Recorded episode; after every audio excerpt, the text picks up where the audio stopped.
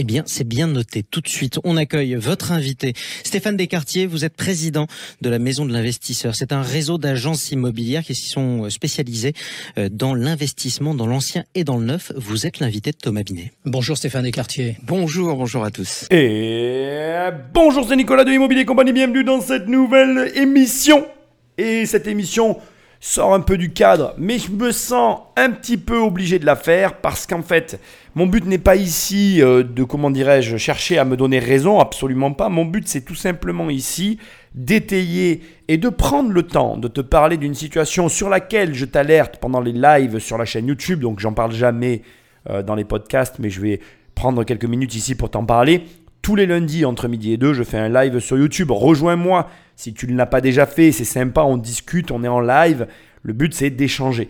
Et je te fais un point sur l'activité immobilière, l'actualité, ce que moi aussi je constate sur le marché, puisque je suis toujours très actif, en tout cas pour l'instant, sur l'immobilier français, sur le marché immobilier français. Et là récemment, en fait, crois-le ou pas, peut-être parce que euh, Google me suit dans mes déplacements Internet, ou alors peut-être parce que simplement je suis tagué comme un professionnel de l'immobilier. En tout cas, toujours est-il que a popé euh, sur, enfin, est apparu, pardon, pour, ne pas faire un anglicisme, mais est apparu donc sur euh, l'une de mes pages de l'un de mes multiples navigateurs cette courte vidéo de quelques minutes. Donc je ne te garantis pas une énorme émission, mais cette vidéo je l'ai trouvée extrêmement intéressante parce que d'abord, on a quelqu'un qui fait quelque part un petit peu le même métier que moi, que je ne connais pas, qui ne me connaît pas, qui amène ici pas forcément des éléments nouveaux, mais qui le dit de manière différente, ce qui va me permettre de plus en parler en profondeur avec toi dans ces podcasts comme j'aime le faire, et ce qui va aussi me permettre un petit peu ben, de pouvoir digresser tranquillement. Bref, une émission, euh, euh, allez, euh, coin de table au café ou coin de table au bar, enfin là où tu as envie, toi et moi, tranquille, pour parler de mon métier, de l'immobilier, de la raison pour laquelle je fais tout ça, de la raison qui me pousse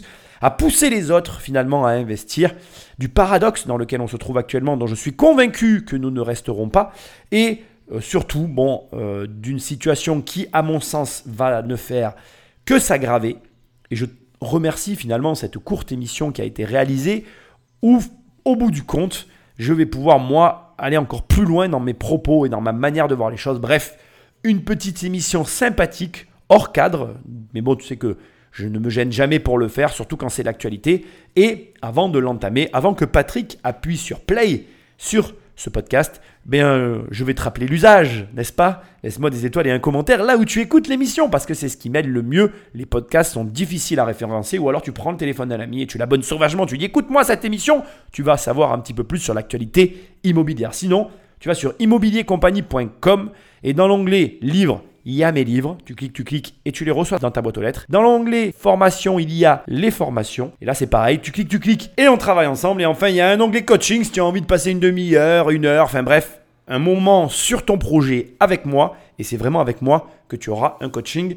Attention, je te préviens à l'avance parce qu'on me fait souvent la remarque, quand tu vas réserver les heures de coaching, tu vois que des heures sur une demi-heure. Même si tu as pris une heure, ça marche pour une heure, c'est parce que le logiciel ne me permettait pas de faire autre chose. Bref, bref, bref, on va pouvoir attaquer cette émission comme je te l'ai dit, je vais avoir peu de matière au départ, mais t'inquiète pas, je vais faire le reste sans plus de transition. Patrick, Magnéto. On vous reçoit aujourd'hui pour que vous nous parliez de la situation dans votre secteur de l'investissement immobilier. Tout le marché de l'immobilier est à l'arrêt, chute des ventes dans les logements neufs, des crédits qui sont refusés à l'appel, le marché de la location qui ne tourne plus. Je m'arrête là, mais ça ne s'arrête pas là pour autant. Le président de la République qui qualifie votre secteur de paradis pour les investisseurs immobiliers. Nous avons en face de nous un homme en colère, hein, très clairement, parce que, et au nom de la profession d'ailleurs, vous réagissez par rapport à toutes ces annonces qui n'en sont pas forcément. Quel est votre état d'esprit donc je vais peut-être pas forcément couper à chaque fois chacun des échanges, mais là je, moi je veux intervenir avant qu'on écoute justement l'homme en colère, l'intervenant.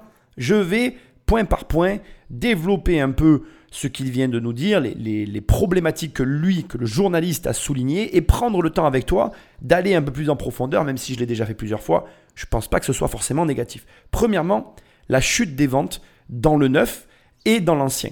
Ici, il faut comprendre qu'il y a deux mécanismes à l'œuvre et qui sont complètement différents. Première chute des ventes dans le neuf liée à quasiment 100%, j'ai envie de te dire, à tout ce qui se passe par rapport au coût des matériaux, à l'augmentation du prix des matériaux et surtout aussi à la raréfaction euh, d'entrepreneurs. Alors, pas la raréfaction d'entrepreneurs, mais plutôt euh, le fait qu'il y ait moins d'entreprises de bâtiments, parce qu'il y a pas mal de faillites, et le double fait, enfin l'autre élément qui vient perturber ça, cet élément-là, c'est l'augmentation du prix des matériaux.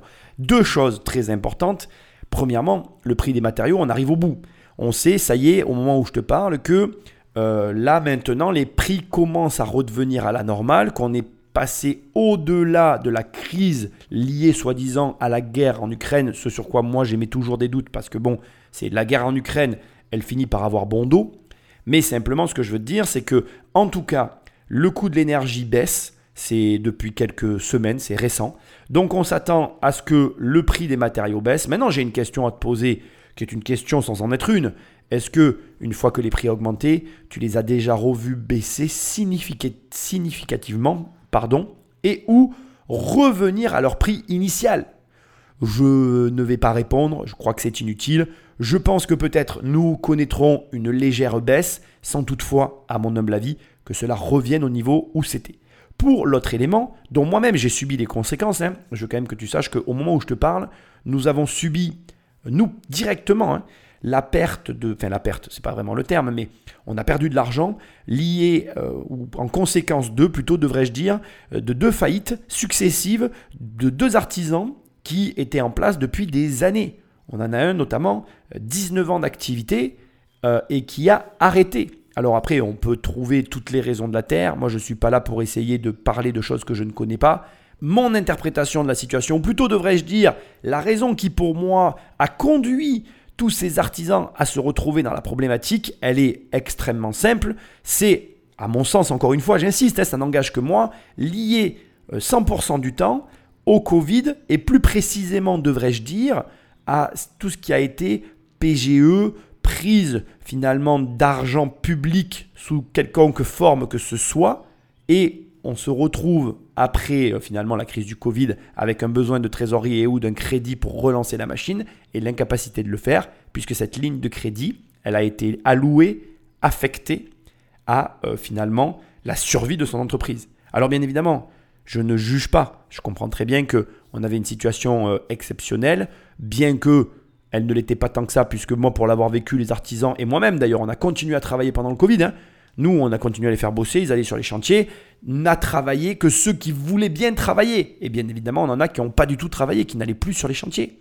Donc si tu veux, ce que j'essaye moi ici de mettre sur la table et ou de te dire avec mes mots, c'est que finalement, cette situation exceptionnelle qui a conduit certains à prendre des décisions qui étaient douteuses sur le fait de, un, pas travailler, deux, prendre des crédits et ou des aides, eh bien, se sont retrouvés, une fois que tout s'est remis euh, à la normale, plus ou moins, on va dire, puisque bon, avec la montée des prix, euh, c'était quand même pas tout à fait normal, je sais bien le reconnaître, eh bien, se sont retrouvés dans une impasse financière. Ce que je comprends aussi complètement. Finalité, conclusion, appelle ça comme tu as envie, on se retrouve donc avec euh, une chute des ventes pour les promoteurs parce qu'ils n'arrivent pas, ben, côté promoteur, à avoir des prix normaux, ça a fait grimper les, grimper les prix. Déjà, il faut savoir, c'est hyper important, quand tu achètes du neuf, tu perds de l'argent. Tu perds de l'argent pourquoi? Parce que le prix du neuf, le prix où on te vend le local, n'est jamais le prix auquel tu le revendras. Tu revendras toujours à perte. Et comme l'immobilier, l'argent se gagne à l'achat, le neuf, si tu continues de monter les prix, ça ne devient plus du tout intéressant. Le seul moyen que tu, as, que tu aurais, que tu as éventuellement pour absorber ce surcoût, c'est d'aller sur euh, un crédit plus long ou de l'absorber par le prêt. Mais là aussi, on l'a vu dans le deuxième point, les crédits se verrouillant, les règles se durcissant, pour je ne sais quelle raison d'ailleurs, pour être tout à fait franc avec toi, tout ça c'est une, comment je dirais, tout ça, c'est une, vaste mascarade. Hein. Quand on te dit que euh, les crédits ne sont plus accordés, c'est une volonté politique. C'est lié à des changements euh, de, de, calcul qui sont imposés aux banques par le Haut Comité, donc le, HSCF, le HCSF, HSCF, je ne sais jamais, Haut Comité de sécurité financière, HSCF, le Haut Comité de sécurité financière qui impose un nouveau mode de calcul aux banquiers qui eux-mêmes ne peuvent plus prêter. Alors qu'avant qu'on impose ce mode de calcul, il y avait un autre mode de calcul qui fonctionnait correctement. Je veux dire, on n'est pas aux États-Unis ici, on avait un système financier qui était très sain, avec un taux d'endettement des ménages qui était relativement acceptable par rapport à la moyenne internationale. Et d'un coup, on s'est dit, non, on va durcir. Alors je te rassure, je veux quand même le préciser, ce phénomène est déjà arrivé par le passé et je suis toujours le premier à le répéter haut et fort, ça ne durera pas éternellement, c'est normal. En tout cas, toujours est-il que, au moment où je te parle, donc les ventes dans le neuf et comme dans l'ancien se sont effondrées par rapport à un cumul d'éléments que je viens de te citer ici. Alors bien évidemment, les crédits refusés, c'est ce qui fait aussi que ça touche bah, finalement tout le secteur généralisé de l'immobilier. Mais comme ça ne suffisait pas, il le dit lui-même, on a euh, le locatif qui ne tourne plus. Alors ici, euh, on va avoir l'occasion d'en parler pendant l'émission, bien évidemment. Moi, je ne suis pas euh, totalement d'accord avec le terme le locatif ne tourne plus. Le marché locatif est en train de subir. Oui, le mot subir est le bon terme. C'est-à-dire qu'en gros, il est en train de se faire exploser la tête par une tension cumulée euh, de divers éléments dont je te parle depuis un certain temps. C'est un élément que je n'avais pas vu venir, que j'ai, constaté au fil du temps. C'est-à-dire qu'en gros, euh, comme il n'y a plus d'achat et qu'il n'y a plus de mise en location, la machine ne fonctionne plus. Donc, on se retrouve avec une diminution, mais drastique, du parc locatif avec une incapacité, mais littérale et totale, hein, euh, dans tous les sens du terme que tu veux, euh, des, comment dirais-je, d'un de, côté des, services publics à pouvoir répondre à la demande et de l'autre côté aux personnes qui auraient éventuellement la volonté de prendre le pas sur le service public au travers euh, d'une proposition privée, donc en gros, toi, moi, les investisseurs, eh qui n'arrivent pas, à cause des crédits, à cause d'un ensemble d'éléments, bien évidemment, à accéder à l'acquisition et à mettre euh, les biens euh, en location. Il y a encore un autre élément, tout ça je te l'ai déjà dit, je suis désolé pour l'instant c'est répétitif. Hein. Encore un autre élément qui vient rajouter une couche par-dessus l'ensemble des couches qui sont déjà bien euh, pressurisantes sur ce marché, c'est le fait que la loi climat, qui rend aujourd'hui les logements euh, impropres à la location, qui va venir euh, transformer des logements tout à fait euh, vivables, hein, on va pas se mentir toi et moi. Je veux dire, la France a pris une décision, encore une fois politique, de noter les logements, parce qu'on est un pays qui aime bien donner des notes, hein, tu vois, on, aime bien se faire chier jusqu'à la fin dans ce pays, quoi. On aime bien être emmerdé les gens, tu vois. Vraiment, t'assure que le métier d'homme politique, c'est le seul métier que tu peux exercer où tu vas rendre tout le monde mécontent, mais où tu pourras aller au bout de tes décisions, elles seront euh, appliquées et plus personne pourra te blairer, mais tu seras toujours en poste. C'est vraiment, euh, dire, tu crées une boîte, tu sors un service qui ne plaît pas à tes clients, bah, tu fais faillite.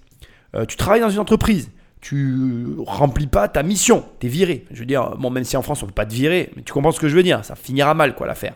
Mais non, homme politique, tu fais que de la merde, tu es toujours là pour ça que je les déteste. Donc, si tu veux, là, on a des mecs qui ont décidé que certains logements, notamment comme des logements haussmanniens à Paris, hein, je, dis ça, je dis rien, hein, les plus beaux logements du monde. Je veux dire, tout le monde vient visiter nos immeubles à Paris et nous, on les rend inhabitables. Chercher l'erreur, quoi, ou l'intelligence. Plutôt, je devrais dire chercher l'intelligence. Mais bref. Donc, on se retrouve à dire que ben voilà, il y a toute une catégorie de logements qui ne sont plus, euh, euh, comment dirais-je, habitables. Oui, je voudrais aussi rajouter quelque chose quand même, parce qu'il y a vraiment, il faut pour comprendre la France, faut comprendre la totalité du mécanisme. L'ironie avec les, bâtiments haussmanniens, c'est que tu peux pas les rénover comme tu as envie. Moi, j'ai un bâtiment euh, classé, tu vois, je, suis en train de parler avec les bâtiments de France. Non, mais c'est un enfer le truc. Les mecs te disent non à tout et ils te proposent des solutions en te disant Mais vous inquiétez pas, on vous donnera une dérogation. Parce qu'à l'arrivée, on va pas coller à la loi, mais nous, ce qu'on veut, ça correspond pas à ce que la loi veut. Attendez les gars, là, je comprends plus en fait. Il y, y, a un mec qui dit d'aller à gauche, mais vous allez m'autoriser à aller à droite parce que vous allez me faire un papier non mais waouh quoi, je veux dire donnez-moi un peu quoi. Moi je prends pas de cocaïne ou de drogue ou je ne sais quoi, mais donnez-moi ce que vous prenez parce que là j'ai envie de planer avec vous les mecs. C'est incompréhensible votre bordel. Donc c'est ça le pire quoi. Je veux dire quand tu es dans des euh, zones euh, voilà classées ou qui sont euh, où on va dire que les bâtiments de France sont attentifs aux travaux de rénovation que tu vas faire ou que tu veux faire, bon ben là carrément on va t'imposer des choses qui n'ont rien à voir avec l'écologie et tout ce dont on te fait chier là. Et tu proposes des solutions. Hein. Moi, j'ai trouvé des solutions à tout, tu vois. On t'impose du bois. J'ai dit, écoutez, le bois, moi, je, veux bien, mais j'ai dit, dans, six mois, c'est pourri, il faut le refaire, quoi. Parce que les locataires, ils n'entretiennent rien dans ce pays, tu vois. Donc, euh, j'ai dit, on peut faire ça, ça et ça. Ah non, vous comprenez, non, hein, vraiment, c'est pas possible. J'ai dit, oui, mais vous, ce que vous me demandez, si derrière je passe un DPE, c'est pas louable. Ah oui, mais vous inquiétez pas, on, s'occupera de ça. Ok, bon. Voilà, globalement, ce que j'essaie de te montrer, c'est le marasme dans lequel on nage, quoi, tu vois c'est euh, tout et n'importe quoi, tout et son contraire. Et toi, tu es là, tu dois essayer de comprendre. Et le pire, le pire, c'est que tu vois, moi, je, parle, je pense à un immeuble qu'on a, hein, sur lequel pour l'instant, moi, je fais pas de travaux. Mais moi, j'ai des logements qui sont vides.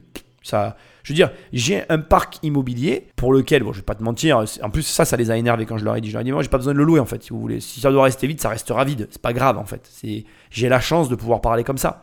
Je dis, mais c'est, je comme je leur ai dit, je c'est débile. J'allais proposer quelque chose. En plus, comme je leur ai dit, je suis enclin à proposer à la tranche de la population à laquelle vous. Enfin, je veux dire, je, m'apprête à répondre à, ceux qui vous arrangent en tant que mairie. C'est-à-dire que tu sais, euh, les, services publics, globalement, ils savent plus ou moins ce que le marché a besoin. C'est-à-dire qu'ils connaissent les, les carences locatives de leur marché. Et moi, je me suis proposé gentiment de fournir des logements qui comblaient. Alors, bien évidemment, je ne vais pas combler la demande, hein, je n'ai pas cette euh, prétention. On parle de trois logements, si tu veux tout savoir. Donc, c'est sûrement pas moi qui vais combler, mais je pouvais fournir. En tout cas, je crois que sur les trois logements, il y en a deux qui rentraient pile dans le cadre de ce qui leur manque le plus sur la ville. Ben non, en fait. Apparemment, ça les dérange pas. Hein. Ils te disent non, les mecs. Donc tout ça pour te dire que le, marché locatif, c'est pas qu'il ne tourne plus.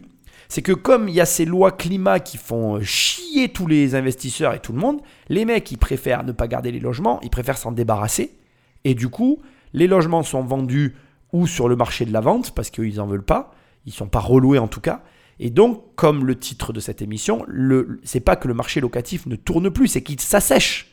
Comme si tu vois, on n'avait plus de pluie sur le marché locatif. Il n'y a, plus de biens immobiliers à louer. Conséquence, ben, le peu de biens qui restent augmente.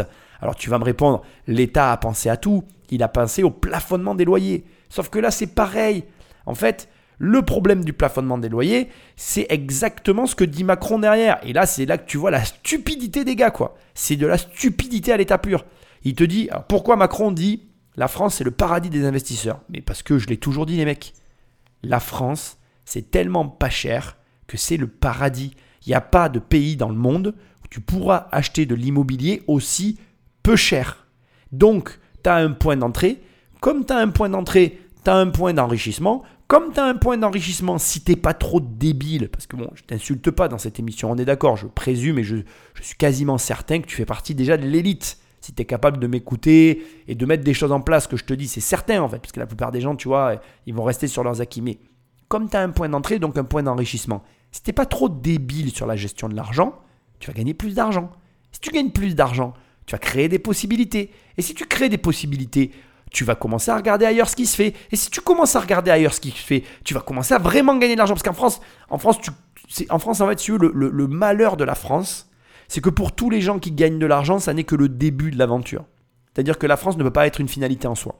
Fiscalité, mentalité, enfin bref, un ensemble d'éléments que je ne vais pas citer ici, administratif. D'ailleurs, l'ordre que je viens de te donner, c'est plutôt l'inverse. Tu vois, c'est en premier l'administratif, c'est tellement euh, affreux l'administratif français qu'en fait, en vrai, tu finis par te barrer à cause de ça plus que d'autres choses. Ensuite, la mentalité des Français, elle est quand même euh, relou au quotidien, hein, faut pas se mentir. Donc, ils, ont quand même une mentalité euh, voilà, particulière. Pas tous, heureusement. Hein. Je, ne veux pas que vous croyez que je suis contre vous, les gars. Moi, je vous aime, hein. j'ai pas de problème. Mais, mais quand même, soyons honnêtes tu vois bien qu'on est dans un climat général négativiste. Quoi. On, je, veux dire, on nage pas dans la joie, le bonheur, la bonne humeur. quoi. C'est pas vraiment ça la France. Quoi. Tu vois, c'est vrai, hein, regarde les gens au volant, ils parlent pas euh, quand ils s'engueulent pas. Parce que moi, des fois, je roule avec ma femme, on, rigole pas, non. Enfin, on rigole nous entre nous, mais je veux dire, on n'en rit pas non plus. Mais des fois, je, dis, t'as vu, ils sont en train de s'engueuler en face. Ils s'engueulent grave, les mecs. Je me dis, mais ils ont pas autre chose à foutre que de s'engueuler dans leur bagnole, quoi. Bref, je juge personne en disant ça, je, je constate. Donc, ce que je veux te dire, c'est que on est dans un climat général dans la positivité et la bienveillance, quoi, tu vois. Les mecs, euh, c'est pas euh, la bonne humeur, comme je viens de dire, qui les anime. ils ont plutôt la haine, surtout au volant. Et, mais je comprends encore une fois, c'est tellement dur, la France de manière générale, que je comprends. C'est pas du tout un reproche. Bref, bref, bref. Je, vais, euh, je vous avais prévenu que cette émission serait digressante. Hein. La vérité, c'est qu'au final, c'est un paradis parce que c'est un paradis où tu peux commencer. Mais si tu commences à gagner de l'argent que tu commences à mettre ton argent ailleurs, tu vas vite te rendre compte qu'il y a une, un décalage tellement énorme que le décalage ne vaut pas les emmerdes. Je sais pas si tu comprends ce que je veux dire. Et c'est vrai en fait. C'est-à-dire que après, quand tu commences à gagner de l'argent dans d'autres pays et que tu commences à te dire, mais attends, je gagne plus d'argent, euh, je paye moins d'impôts, j'ai moins de papiers, les gens sont plus. Euh, il y a plus de répondants réactifs, j'allais dire. Ils sont plus réactifs, tu vois. Bah, tu finis par te dire, bon, je vais commencer à creuser de l'autre côté et puis je verrai quoi. Et puis beaucoup de personnes qui sont dans ce schéma-là finissent par partir quitter la France, quoi. C'est pas ce que je te souhaite. Parce qu'encore une fois, C'est le seul point sur lequel je suis d'accord qu'il vient d'être dit. La France, ça reste un paradis. Je te le dirai jamais assez. Tu jamais des rentabilités comme tu as en France ailleurs. Tu n'auras jamais des prix comme tu as en France ailleurs. Après, je sais bien qu'il y a une partie d'entre vous qui ont des doutes quand je dis ça, qui sont là, qui disent ouais, c'est pas vrai, etc. Parce que vous savez pas ce que je sais en fait. C'est tout. Vous ne savez pas ce que je sais, vous ne faites pas ce que je fais. Et je vois, j'ai des clients, des élèves de mes formations qui commencent à faire ce que je fais. Et ils me disent en fait que oui, j'ai raison. Ils disent oui, c'est vrai, tu as raison. Ça n'existe nulle part ailleurs. C'est complètement même hallucinant parfois, je vous assure. Moi, je vois des trucs, c'est hallucinant. Et il y a un fossé qui est en train de se créer, comme toujours. Il a toujours été de ce fossé. Il y a ceux qui sont passés à l'action, qui continuent et qui continueront. Et il y a ceux qui réfléchissent. Malheureusement, la réflexion ne fait pas gagner de pognon. Donc, les quatre points, je te les résume et on les revoit ensemble. Chute des ventes, neuf et ancien. Je t'ai expliqué pourquoi. Euh, crédit refusé, lié avec la première raison, mais on va dire voilà, qui vient créer euh, une distorsion encore pire. Puis en plus de tout ça, donc le parc locatif qui est en complète tension. Alors moi je le, répète toujours cet exemple juste pour étayer. Euh, j'ai un logement qui a pris quasiment plus de 200 euros d'augmentation sur le locatif, injustifié. Hein je, te le dis comme je le pense, c'est-à-dire que ces 200 euros que j'ai pris au changement de locataire, était absolument pas justifié. Le logement n'avait euh, n'a rien eu de plus ou de moins. C'est 200 balles. Moi, je les ai pris. Hein, et, je, pense même que j'aurais pu le louer plus cher. Si j'avais joué, euh, j'ai même pas cherché. Tu vois, ça, ça me convient très bien. Ça a augmenté ma rentabilité de base puisque je l'ai acheté il y a longtemps. Donc, si tu veux, moi, qu'est-ce que tu veux que je dise? Nickel, bravo, merci. Euh, serrons-nous la main et continuons à avancer. Tu vois. Donc, injustifié cette augmentation. Mais comme il y a moins de biens sur le marché, bah, les prix montent. Voilà. Et alors, oui, bon, contrôle des loyers, permis de louer, enfin bref une, réglementation qui est en train de s'endurcir, qui va générer des conséquences, et bien évidemment un président qui dit que c'est le paradis.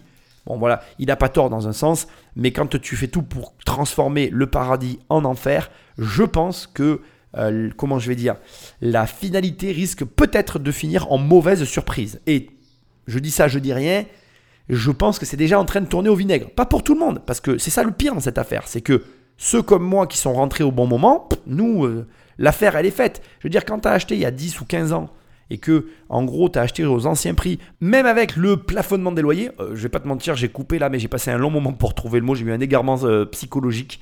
Même avec le plafonnement des loyers, bah tu t'y retrouves en fait. Donc bon, tu vois ce que je veux dire? Et, au final, bah, on est encore une fois en train de créer artificiellement une différence entre les gens. En gros, ceux qui seront passés à l'action il y a quelques années en arrière, et ceux qui passent à l'action maintenant. Maintenant, je te rassure, mais vraiment, je te rassure, c'est toujours possible de gagner de l'argent en immobilier, c'est toujours possible de faire d'excellentes affaires, c'est toujours possible de vivre le paradis et de venir me rejoindre dans les nuages en colère. Euh, disons que ça fait effectivement 35 euh, ans que j'en vends, hein, comme dirait l'autre. J'ai démarré l'immobilier en 87. Et là, on va manifestement, enfin je suis pas le seul à le dire, malheureusement, on va vers un assèchement du parc locatif comme on n'a jamais vu. Hum. Hein, même le, ministre du logement, le ministre Klein, parle de, de véritable potentiel bombe sociale. Euh, alors, il y a, y a, un assèchement qui est subi, bien sûr, ça tout le monde a constaté avec l'inflation et la hausse des taux.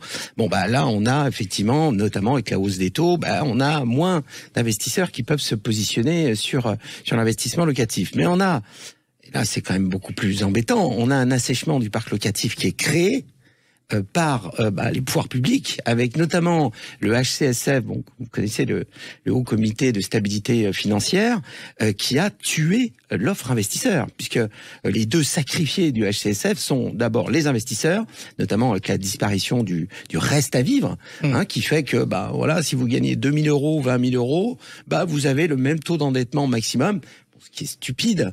Euh, enfin, toutes les banques, euh, effectivement, euh, françaises qui ont, qui n'ont jamais déconné avec avec le financement, qui ont toujours été extrêmement prudentes, n'avaient pas besoin de ces normes. Mais Stéphane Descartiers, pardon, je vous interromps. Mais qui est responsable de cette situation? On est sur Sud Radio, on parle vrai. C'est qui? C'est le gouvernement ah C'est bah, les acteurs C'est un ensemble de paramètres On est, on est bon Sud Radio, parlons vrai. Le, HC, le HCSF, c'est l'État c'est Bercy et la Banque de France. Donc c'est Bercy. Qu'est-ce que vous voulez faire plus l'État que ça C'est Bruno Le Maire qu'il faut interpeller sur le bah, sujet Alors Bruno, j'ai cru comprendre que Bruno Le Maire n'était pas d'accord avec le gouverneur de la Banque de France. Donc il y a des tensions. On verra si c'est la Banque de France qui définit la, politique du logement en France. Mais enfin, en tout cas, ce qu'on constate, nous, du côté investisseur, c'est qu'on a perdu avec ces normes, notamment la disparition du reste à vivre, on a perdu à peu près 40% des investisseurs. Alors le reste à vivre, c'est effectivement une méthode de calcul, c'est ce que je te disais tout à l'heure rapidement. Ils ont changé la manière de calculer enfin d'imposer, pardon, ils ont, ils ont, en fait, tu as la, la, la, police des banques, je, schématise, hein, qui a changé,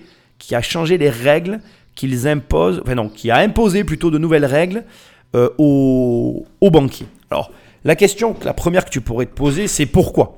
Pourquoi il y a eu ce changement? Alors, le pourquoi, tous ceux qui me suivent euh, assidûment le savaient déjà, je vous en avais parlé. En fait, je, suis assez content parce qu'il y a beaucoup de gens qui, qui rigolent avec mes théories économiques pourries. Mais en attendant, pour l'instant, ceux qui me suivent, si vous m'avez suivi, vous gagnez de l'argent, normalement. Parce que j'avais fait quoi? Je vous rappelle, j'avais fait quoi juste après le Covid? J'avais fait, et je vous invite, j'arrête pas de vous inviter à la réécouter, cette émission. J'avais fait une trilogie sur les faillites. Et je vous avais dit, les gars, après le Covid, il va y avoir une vague de faillites. Et bien évidemment, on s'est pris quoi? Une vague de faillites. Voilà, je veux dire, euh, c'était téléphoné l'affaire. Encore une fois, je veux, veux pas faire genre, je, ne suis pas Madame Irma. Je me tromperai hein, forcément dans mes prédictions. Et encore, je fais pas de prédictions. Je je fais pas de prédictions. Je, je vais être franc avec vous. Je pense que globalement, les cycles économiques sont très similaires les uns des autres. Que généralement, je vais dire ça comme ça, les, signaux que j'attends sont toujours les mêmes et viennent toujours euh, des mêmes sources et se ressemblent. Et après, bien évidemment, ils ont des différences. C'est-à-dire que, en gros, euh, il y a des différences dans les signaux. Pourquoi? Parce que, en gros, chaque, comment je vais dire, chaque cycle admet les mêmes schémas, mais les schémas changent parce que un coup tu vas avoir un schéma qui va venir de l'immobilier, un coup tu as un schéma qui va venir de la bourse, un coup tu as un schéma qui va venir de la crypto-monnaie. Ce que j'essaye de te dire, c'est que globalement, euh, on a toujours une situation plus ou moins identique qui se reproduit avec des événements eux aussi qui se reproduisent mais qui viennent, qui proviennent de domaines financiers différents. Donc je n'invente rien en fait. Je me réfère aux crises que j'ai déjà vécues. Donc moi, moi là, celle qui m'a le plus marqué, c'est celle de 2008. Et je, prends comme euh, acquis ou comme base de croyance, appelle ça comme tu as envie, comme croyance d'ailleurs, c'est une croyance parce que j'ai raison jusqu'à ce que j'ai tort. Hein. Je prends comme base de croyance le fait que globalement, ça va se reproduire pas de la même manière. C'est-à-dire que euh, les acteurs vont changer, euh, les, les, comment je dirais, les, les, faillites, les, les, conséquences vont être légèrement différentes puisqu'elles vont forcément, quand tu as ben, une plateforme comme FTX qui fait faillite, l'immobilier n'est pas touché directement, mais l'économie est touchée directement. Quand tu as, euh, comme dans les années 2000, euh, le crack de l'Internet, l'immobilier n'est pas touché directement, mais l'économie est touchée. Donc ce que tu dois comprendre, c'est ça, c'est que la source du séisme, elle est à chaque fois différente, mais le résultat est que ça touche l'économie en général. Donc si tu veux, moi je prends cette espèce de modèle de, de comment je dirais, d'étapes qui se succèdent. Encore une fois, voilà, c'est pas euh, une science exacte. Ça n'est pas, ça ne se passe jamais dans le même timing. Comment est-ce que je veux dire? Ce qui se reproduit finalement, ce sont certains événements dans, certains, dans un certain cadre. Mais là, c'était téléphoné qu'on allait avoir une vague de faillite. On ne peut pas donner des PGE, donner de l'argent à des sociétés qui étaient déjà en train de mourir en croyant que le truc va revivre. Alors je dis pas, peut-être que sur 100 entreprises, il y en a deux qui en sont réellement sortis. Allez, 10 parce que je suis sympa. Mais il y en a 90 qui sont au sol, éclatés au sol au moment où je parle. Et, c'était téléphoné. Et j'avais fait toute une émission sur les faillites. Et donc là, quand il dit oui, le HCSF impose des règles, pourquoi? Parce que ils réagissent à ce que eux-mêmes savaient déjà. Ils savaient qu'on allait prendre le bouillon. Et c'est pareil. Tous ces PGE garantis soi-disant par l'État, l'État savait très bien qu'il ne reverrait pas la couleur de l'argent. Je ne peux pas croire qu'ils pensaient une seule seconde que l'argent leur reviendrait. Par contre, ce qui me fait mourir de rire, c'est quand il dit oui, euh, et c'est vrai, je suis d'accord avec lui, le sous-entendu de Bruno Le Maire en mode euh, c'est pas moi qui décide, euh, c'est le c'est le pardon, c'est pas le président, c'est le gouverneur de la Banque de France. Mais arrêtons la blague. Alors déjà premièrement le gouverneur, il y a 90% de chances que tu étais que tu sois issu de la même formation que lui. Pire encore, que tu viennes de la même classe que lui, donc genre tu parles pas avec, tu sais pas qui c'est. Et bah, cerise sur le gâteau, moi je ne comprends pas. On est en Europe. Enfin je veux dire, c'est qui qui a réellement la souveraineté sur tout ça? Expliquez-moi, messieurs, s'il vous plaît. C'est ironique, hein. personne ne m'explique rien. Ce que j'essaye de vous montrer, c'est finalement euh, le, côté fantoche de la, chose. C'est-à-dire que là, on est vraiment dans le... Voilà, j'entends.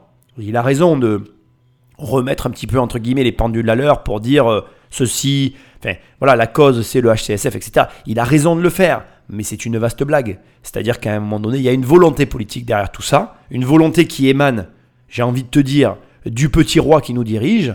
J'ai rien contre lui, enfin je les aime pas, tu le sais, mais tu comprends ce que je veux dire. Là, dans cette émission, il n'y a pas d'animosité dans ma bouche. Simplement, euh, tout ça, c'était orchestré jusqu'à un point et pourquoi je pense qu'il y a une volonté de faire baisser les prix de l'immobilier Parce que de toute façon, avec un SMIC, encore une fois, 1300 balles, on ne peut pas laisser l'immobilier s'emballer. Et le paradoxe, c'est que tu ne peux pas empêcher les étrangers de venir acheter. Donc on fait comment en fait? On fait comment? Comment fait-on pour, d'un côté, enrichir la population en continuant de leur prendre 60% d'impôts?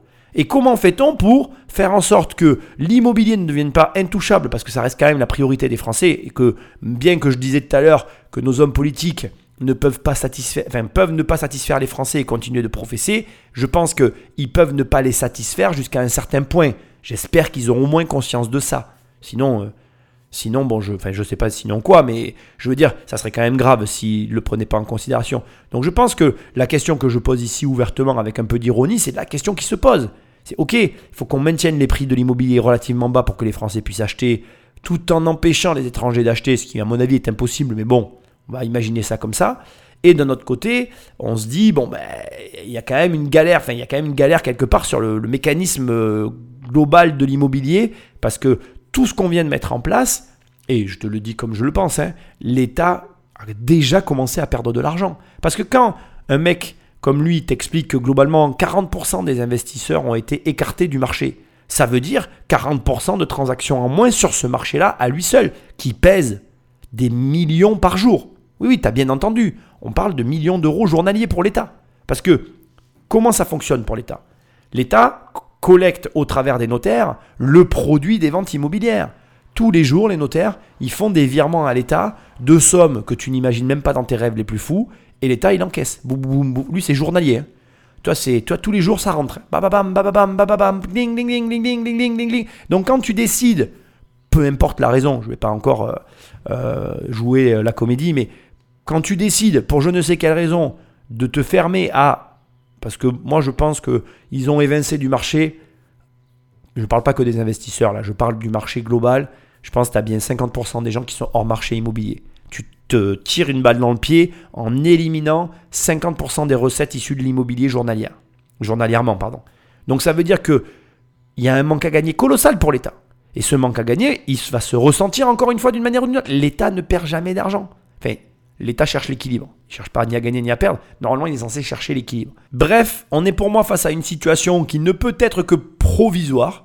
Comme je l'ai déjà vécu et je le répète depuis longtemps, cette situation ne peut être que provisoire. Mais surtout, non seulement elle ne peut être que provisoire, mais en plus elle représente une perte, une perte pardon, trop importante pour l'État qui ne peut pas s'asseoir dans la situation dans laquelle on se trouve sur pareil montant. Euh, et sur le neuf, c'est pire, parce que là, on est à moins 50%.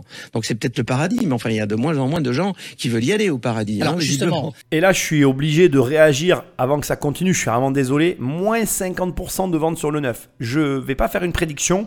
Je vais juste faire un calcul avec toi, mais très rapide, d'accord? Sachant que l'État français, ou plutôt qu'en France, tu payes 60,4% d'impôts quoi que tu fasses. C'est-à-dire que quand tu prends n'importe quel contribuable, que tu additionnes tout ce que nous payons tous, parfois il y en a certains qui payent plus, hein, parce qu'en fonction de ta tranche d'impôt, ça peut aller au-delà. Mais globalement, prends n'importe quel contribuable qui paye des impôts, sachant aussi que dans ce pays, il y a quand même euh, que 18 millions de personnes qui payent des impôts sur 67 millions. Mais on va pas non plus parler de ça, mais tu m'as compris. Donc il y a un tiers, tu prends les un tiers de la population, un tiers de la population qui paye des impôts, on paye 60,4% d'impôts, d'accord? Maintenant, tu prends une entreprise qui paye euh, des, montants euh, de fiscalité à peu près équivalents au global. J'aimerais que tu te poses la question suivante. Tu fais un chiffre d'affaires de X, tu construis ta boîte autour de ce chiffre d'affaires. Et puis, sur une année, par rapport à des décisions euh, politiques, comme tu, tu es en train de le comprendre, tes ventes chutent de moins 50%. Et on te prélève 60% d'impôts. À ton avis, qu'est-ce qui se passe? Tu fais, en résultat, moins 10%. Si tu fais moins 10% sur des millions, tu fais quoi? Tu fais faillite. Alors c'est pas vrai parce que too big to fail, je sais que certains vont me dire oui mais les gros promoteurs ils ont beaucoup d'argent. Oui c'est vrai, tu as raison. Mais est-ce que tu penses que suite à une décision politique, tu tapes un moins 10% de rendement sur une année, c'est acceptable? Alors que toi dans cette affaire, tu n'as rien à voir. Tu as juste voté pour un type et il te l'a mis à l'envers. Enfin, bon, de toute façon, en France, c'est ça. Le concept des votes en France, c'est ça. C'est vote pour quelqu'un, qui tu veux, hein, et il te la mettra à l'envers. Sympa, hein? Ça donne envie d'aller voter. Bref, tu comprends ce que j'essaye de te dire là? Ce que j'essaye de te dire, aussi simple que ça, c'est que là, là, il vient de, dire quelques mots pour les personnes qui comprennent ce que ça signifie.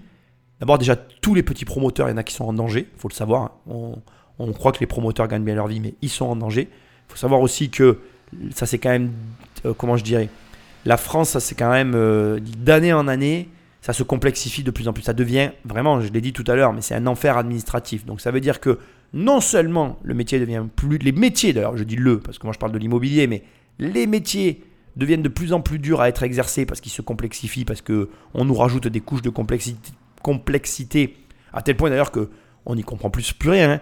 Comme je disais tout à l'heure, tu vois, par exemple, le, le coût de leur rénovation, avec d'un côté les, les, les- les ABF qui me disent un truc, et de l'autre côté l'État qui m'en demande un autre, à la fin, tu sais plus qui tu dois écouter, quoi. Tu te dis, bon, euh, c'est qui qui dirige, quoi. C'est pas très clair pour moi, quoi. Donc, d'un côté, ça se complexifie, mais de l'autre, en plus, on te fait chuter les ventes juste de manière politique. On décide qu'on prête plus à 50% de la population.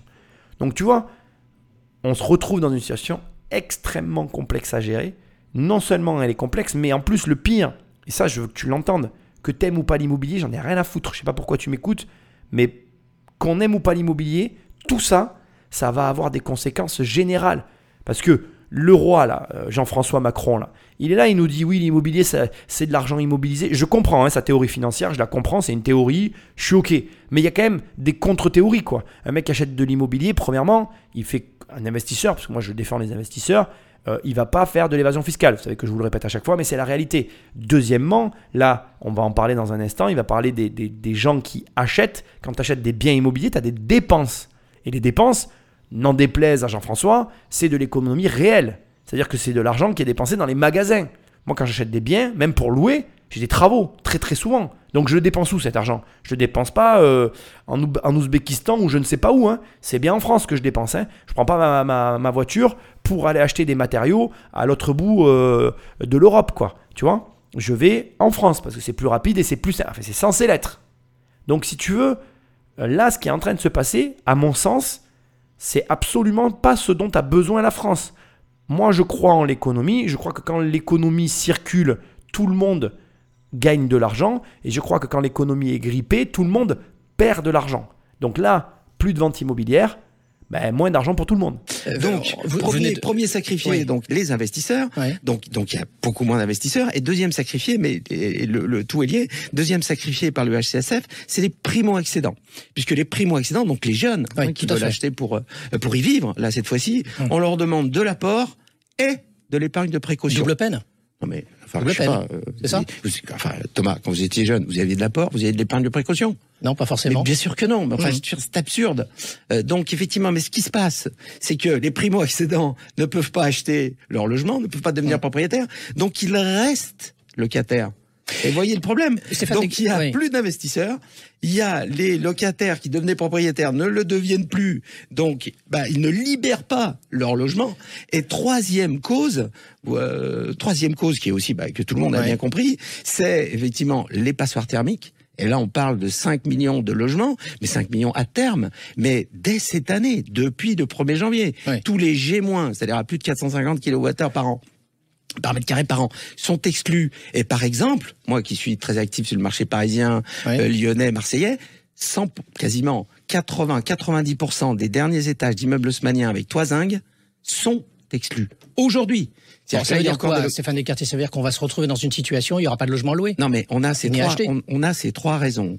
Plus d'investisseurs, les primo-accédants qui ne libèrent pas leur, euh, leur, Ouais. leur logement, les passoires thermiques. Déjà, une de ces trois raisons, sur un marché en forte tension, aurait créé un déséquilibre euh, très important. Alors, les trois réunis, là, c'est même plus une hypothèse, la Vous êtes banque d'accord, sociale. Stéphane On Descartier y va tout droit. dire Donc ce qui est intéressant, c'est qu'on a quelqu'un qui a 35 ans, euh, bientôt 40 ans de bouteille. Donc encore euh, un, un plus vieux dinosaure que moi. Moi je suis un dinosaure déjà à 20 ans. Alors je suis un, un jeune dinosaure. Mais là on a un vrai dinosaure que j'apprécie fortement. Et qui... voilà, il le dit. Il le dit là, on a tellement de facteurs accumulés. Il en cite que trois, mais dans cette émission tu les auras vraiment tous eus. Tous les facteurs s'accumulent pour bien comprendre que là, l'immobilier, il va prendre un shoot. Il va prendre un énorme shoot. Alors, attention, on va pas se mentir.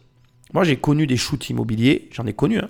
Je sais qu'il y a des gens qui ne veulent pas l'entendre, mais tu sais, entre 2012 euh, et 2014-15, là, il y, a- eu un shoot. hein. Euh, ap- Après, euh, on exclut, comme il l'a dit, Paris, Marseille, Lyon, qui jusqu'à maintenant ont toujours été préservés. Mais là, avec ce qui est en train de se passer, c'est la première fois que tout va shooter. Et donc, c'est hyper intéressant. Pourquoi c'est hyper intéressant? D'abord, premièrement, parce que des opportunités vont se créer. C'est une certitude. On peut toujours voir ça du côté négativiste, mais il y a un côté positif. Deuxièmement, il a complètement raison. Il y a un détail qui a été complètement éludé ici, c'est que malgré tout, il y a à l'heure actuelle un petit groupe d'investisseurs continuent à agir. Il y a à l'heure actuelle des personnes qui sont toujours actives. Pourquoi je te parle comme ça? Parce que figure-toi que à la, précédente, crise, en 2008, qui était une crise immobilière, je l'ai vécue. Et je l'ai d'autant plus mal vécu que moi je fréquente ces investisseurs-là et que je voyais bien que eux arrivaient à continuer d'acheter et que moi pendant ce temps-là j'étais complètement bloqué et j'étais frustré parce que je les voyais faire des affaires. Je vais même te dire que pendant cette phase, pendant laquelle une partie ne pouvait plus acheter, tandis qu'une minorité se gavait. Et moi je fulminais dans mon coin parce que je les voyais, ils signaient compromis sur compromis sur compromis tellement il y avait d'affaires, ils verrouillaient tout et ils prenaient que les mieux et ils laissaient tomber finalement que ce qui ne les intéressait pas. Alors déjà, là je viens de te donner une astuce mais de malade mental qui est une réalité que tu vas vivre dans les années qui arrivent. Tu vas vivre des compromis signés où l'agence ou le vendeur va te dire mon acquéreur s'est rétracté. Pourquoi? Alors soit il ne le saura pas, soit il voudra pas te le dire. La vérité, c'est que en fait, il est en face d'une d'une personne qui peut encore acheter et que comme elle peut encore acheter, ben, elle se réserve le droit de prendre entre guillemets ce qu'il y a de meilleur sur le marché. Donc ça, tu ne l'empêcheras pas. Et je veux que tu l'entendes de ma bouche, là au moment où je parle. Je suis déjà en train de le vivre. Et en ce qui me concerne, je continue d'acheter et je vais continuer d'acheter. Parce que le marché, là, il est baissier, il a déjà baissé, il est haussier sur les loyers, baissier sur les prix. Donc déjà, ceux qui peuvent acheter, c'est gavage. C'est gavage, je te le dis. Et en plus, comme il l'a dit, comme les primo-accédants ne peuvent plus acheter, on n'est pas sur un marché où il faut vendre. On est sur un marché où il faut pouvoir conserver. Très très particulier comme marché, mais néanmoins très très très intéressant. Parce que si tu en comprends la structure et que tu as la capacité à rentrer dans ce marché et à y faire des affaires, et à bien faire les affaires, c'est-à-dire à les faire comme il se doit, c'est-à-dire j'achète et je garde, pour une durée relativement longue certes, mais pour une durée en tout cas qui sera ce qu'elle sera, et je te le dis comme je le pense, tu vas encore faire partie de ceux qui vont se gaver. Alors, je veux qu'on soit franc avec toi. hein. J'achète, chaque année j'achète. J'achète tous les ans. J'ai toujours acheté tous les ans, j'achète. Et euh, en achetant tous les ans comme je le fais moi, je veux que tu l'entendes, il y a toujours des affaires.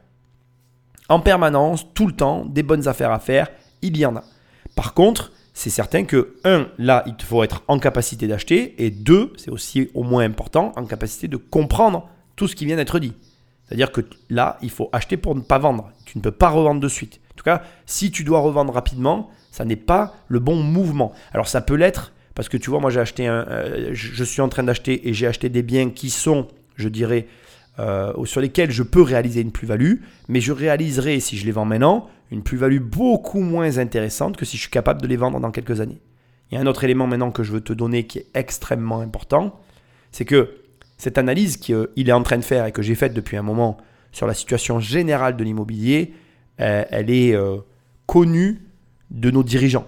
Au moment où j'enregistre cette émission, j'ai une information dont je vais parler en live très prochainement, enfin pour tout te dire entre midi et deux. Donc euh, quand tu auras écouté ce podcast, il y a des chances que tu auras eu l'information, mais je te la délivre quand même au travers du podcast.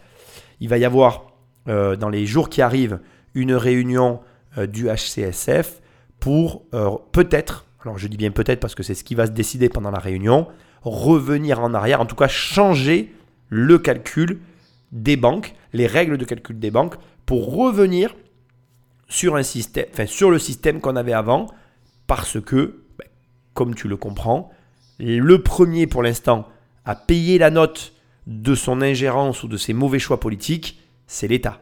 Alors certes, nous, on en paye aussi la facture parce que du coup, on n'arrive pas à faire ce qu'on veut, mais l'État, au moment où je te parle, paye une facture encore plus salée que la nôtre, puisque l'État actuellement n'encaisse plus les émoluments, en tout cas la partie qu'il encaisse sur les ventes lorsque tu vas signer chez le notaire. Et je te le répète parce que c'est des millions et des millions d'euros journaliers qu'il encaisse. Euh, on parle de gros gros sous. Donc si tu veux, l'État n'aime pas perdre d'argent. Et donc ça, c'est, on va dire, entre guillemets, l'avantage, ou plutôt la chance que nous avons, c'est que cette situation ne pourra pas continuer. Parce qu'aujourd'hui, les banques n'arrivent plus à prêter à personne, et qu'elles-mêmes ont des enveloppes qu'elles doivent délivrer. Donc il y a un moment donné, comme je te dis, l'économie, elle est grippée, quoi. Ça ne marche plus. Donc, j'ai un message pour les primo-accédants, qui est un message qui, je pense, aura la valeur qu'il aura. C'est que c'est peut-être pas le moment d'acheter sa résidence principale, c'est peut-être le moment d'investir. Parce que là, malgré tout, je pense pas que immédiatement la situation pour les RP, pour les résidences principales, pour les maisons, quoi, euh, s'améliore tout de suite. C'est-à-dire que je pense malgré tout qu'il va y avoir un temps de latence, un décalage, appelle ça comme tu as envie un peu.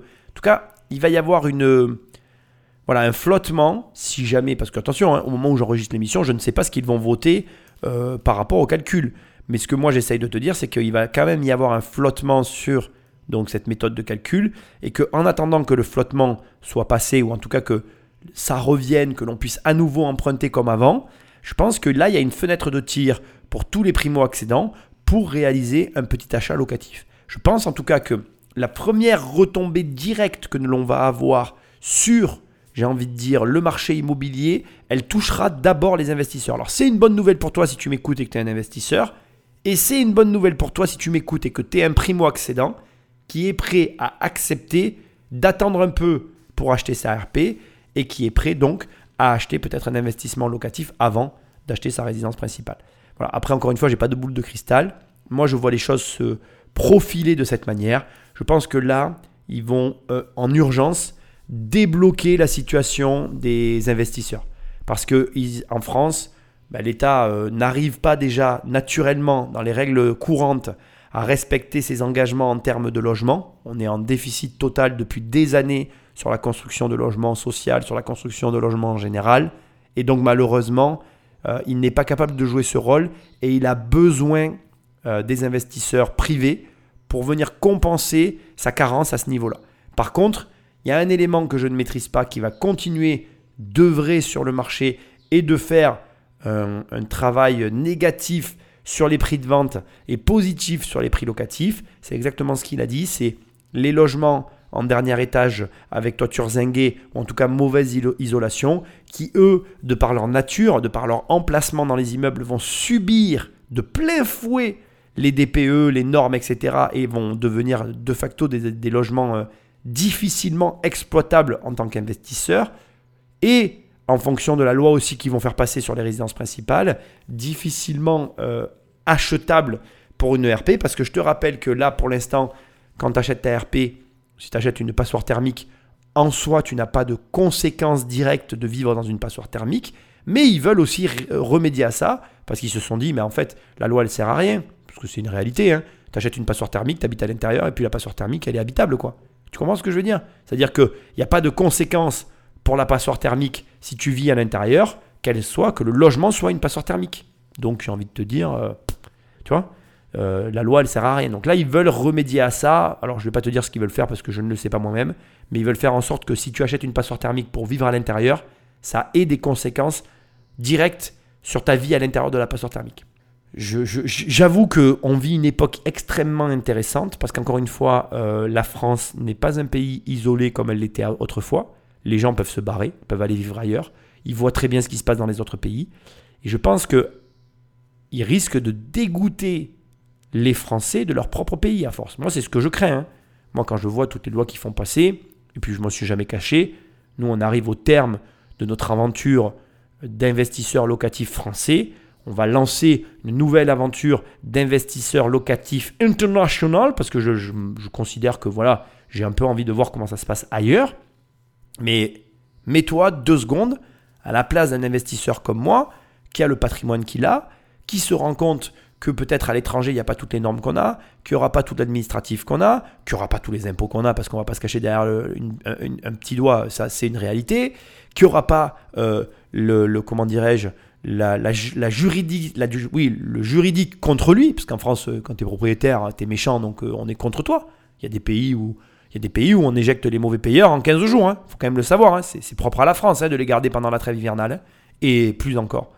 Donc, euh, je ne vais pas te faire ici toute la liste, mais je veux dire, il y a des investisseurs qui, à force, vont commencer à se dire bon, ben, je vais voir ailleurs. Si l'herbe est plus verte ailleurs, ben, ils vont se dire attends, mais c'est carrément euh, le Pérou là-bas, ou plutôt, c'est carrément mieux que la France. Je me libère de la France et je me transvase dans le nouveau pays. je ne suis pas certain que ce soit la bonne stratégie. Là, la réunion, elle a lieu dans quelques jours, une dizaine de jours. Euh, elle va avoir l'impact qu'elle aura. Je maintiens un élément que je veux répéter qui fait que malgré tout, c'est la seule chose que tu ne trouveras nulle part ailleurs, en tout cas moi je ne l'ai pas trouvé ailleurs, c'est le prix d'entrée, qui est extrêmement bas en France dans certains endroits, qui n'est pas euh, reproductible ailleurs, puisque ailleurs le prix des maisons, le prix des logements est beaucoup, mais alors beaucoup, beaucoup plus élevé. On est vraiment euh, dans le jour et la nuit, quoi. Je veux dire, euh, la classe moyenne de certains pays, elle a des moyens équivalents à des riches pour les Français. C'est-à-dire que quand tu prends un Français dans la rue, tu lui dis c'est quoi un riche? Pour un Français, un riche, c'est un mec qui gagne entre 5 et 10 000 euros par mois, d'accord? Ben, Les moyennes d'un mec qui a 5 à 10 000 euros par mois euh, à l'étranger, c'est même pas un riche, quoi. Les, les, gens riches à l'étranger, ils gagnent des fois 30, 40, 50 000 euros par mois. Et euh, ils ont des maisons à 3-4 millions d'euros. Ce qui, pour nous en France, sont des super riches. Ce que j'essaye de te dire, c'est que l'échelle des valeurs est complètement déréglée dans ce pays parce qu'on n'a plus aucune conscience ben, de l'argent, quoi, au final. Dans le monde, hein, je parle. Donc bref, moi je suis pas là pour parler de ça, je m'égare totalement, mais je te l'avais dit que ça serait une émission un petit peu où j'allais me laisser divaguer. En tout cas, là, on est dans un carrefour, il va y avoir le changement qui va se mettre en place, mais indépendamment que la HCSF remette ou pas les calculs, je te mets à l'aise, ça ne va rien changer à la situation générale dans laquelle on se trouve. Et comme il l'a dit, le fait qu'il y ait tous ces facteurs accumulés, ça va générer une situation que nous ne connaissons pas sur l'immobilier, qui va être extrêmement intéressante, mais surtout qui va avoir des conséquences qui, à mon avis, vont générer encore plus d'opportunités et j'espère que tu seras capable de les saisir. Vous êtes d'accord pour dire que de toute façon le calendrier, on a interrogé la semaine dernière Michael Negal sur les passoires thermiques et justement le calendrier qui n'est pas tenable, toute la mmh. profession le reconnaît, mmh. vous le reconnaissez aussi vous-même. On ne peut pas rénover dans les délais imposés par le gouvernement. Mais c'est même pas un problème d'argent, c'est un problème d'artisan. Oui, il n'y a pas d'artisan, il n'y a pas de matériaux. Les artisans ne sont pas aujourd'hui, quand on parle d'artisan, essayez de trouver un artisan RGE euh, en Bretagne, en Corse, il y a, y a un article qui, est, paru, c'est euh, réglementé, enfin euh, garanti par l'État que, que les travaux soient, soient, soient bien faits, etc. Moi, je vis dans le Loir-et-Cher. Ça fait cinq ans que je recherche un, plombier. Voilà, cinq ans. Et je n'en trouve pas. Donc on est d'accord, le, calendrier, le calendrier n'est pas tenable. N'est pas tenable. Pas pour des problèmes de moyens, pour des problèmes d'artisans qui ne sont pas là. Et, cet élément-là est une triste réalité à laquelle moi aussi je suis confronté. On a d'énormes disparités. Alors nous, on, gère un gros territoire. Hein. je pense que tu le sais. Enfin, gros territoire, j'exagère un peu. On a un territoire élargi, je vais dire ça comme ça. Et je vois très clairement les différences. Euh, au niveau des artisans entre les différents territoires. Et c'est vrai que j'ai la chance d'avoir cette visibilité qui n'est pas nationale encore complètement, qui est euh, multiterritoriale, c'est-à-dire qu'aujourd'hui, nous on gère, de toute façon tu peux aller, hein, si tu voir un peu euh, euh, ce qu'on gère avec Lotier, on gère plus de 200 logements, au moment où on parle, là, au moment où je te parle, on gère plus de 200 logements, et ces 200 logements qu'on gère sont répartis de façon disparate sur euh, différents départements. C'est pas énorme, hein, 200 logements, je vais pas te mentir, c'est tout petit. Hein, on va pas se, leurrer. Je veux vraiment que tu crois pas que je te sors ce chiffre en, mode euh, ah, c'est énorme. Non, non. Dans le monde de la gestion, c'est un petit chiffre. Après, c'est toujours pareil. Ça dépend euh, qu'est-ce que tu regardes. Bref, sur ces 200 logements que, que, l'on gère, vraiment, je t'assure que tu n'as pas les mêmes attentes au niveau des artisans en fonction des régions. T'as pas du tout les mêmes artisans. Et comme il dit, il y a des métiers comme la plomberie. Trouver de vrais plombiers qui savent, euh, qui connaissent leur métier dans les règles de l'art. Tu vois, par exemple, euh, moi j'ai vraiment vu beaucoup de plombiers dans ma vie. Des plombiers qui soudent correctement, mais c'est un truc de fou. Les plombiers à l'ancienne. Moi j'ai eu la chance, vraiment je considère que c'est une chance. Moi j'ai travaillé avec des anciens, euh, des anciens, tu vois. début des années 2000, quand je travaillais jusqu'à fin 2010 il y avait encore cette génération de plombiers qui étaient là depuis les années 70-80, qui commençaient à partir à la retraite et qui, tu sais, qui faisaient encore. Bon, je devrais peut-être pas dire ça dans une émission, mais c'était la réalité. Maintenant, j'aimerais bien. J'ai même plus de nouvelles. Je pense à un là, tu vois, que, j'adorais. J'adorais travailler avec lui. il, était à la retraite, il avait une petite retraite et il faisait de la plomberie au black à côté. C'est pas bien hein, ce que je dis, mais c'est la réalité de la France. Hein. Savez quand même savoir que on se bat pour nos retraites, c'est les plus petites retraites du monde, quoi. Super, continuons à nous battre. Surtout, c'est vrai que nous, on, est, euh, on est des gens modestes dans ce pays. Bref, je vais pas critiquer parce que je vais passer pour le mec euh, qui critique tout. Mais euh, en gros, donc j'ai fréquenté ces gens-là et je peux t'assurer que ça n'avait rien à voir. Mais quand je dis rien, c'est il y avait rien de comparable, mais vraiment, hein, il n'y avait rien de comparable avec les artisans que je vois aujourd'hui sur le terrain. À aucun niveau. La conscience professionnelle, euh, le souci que le client paye le juste prix, ça n'existe plus tout ça. Le, matériel euh, toujours sur soi, la serviabilité, enfin, je sais pas si ça se dit d'ailleurs, ils étaient serviables, tu m'as compris Excuse-moi.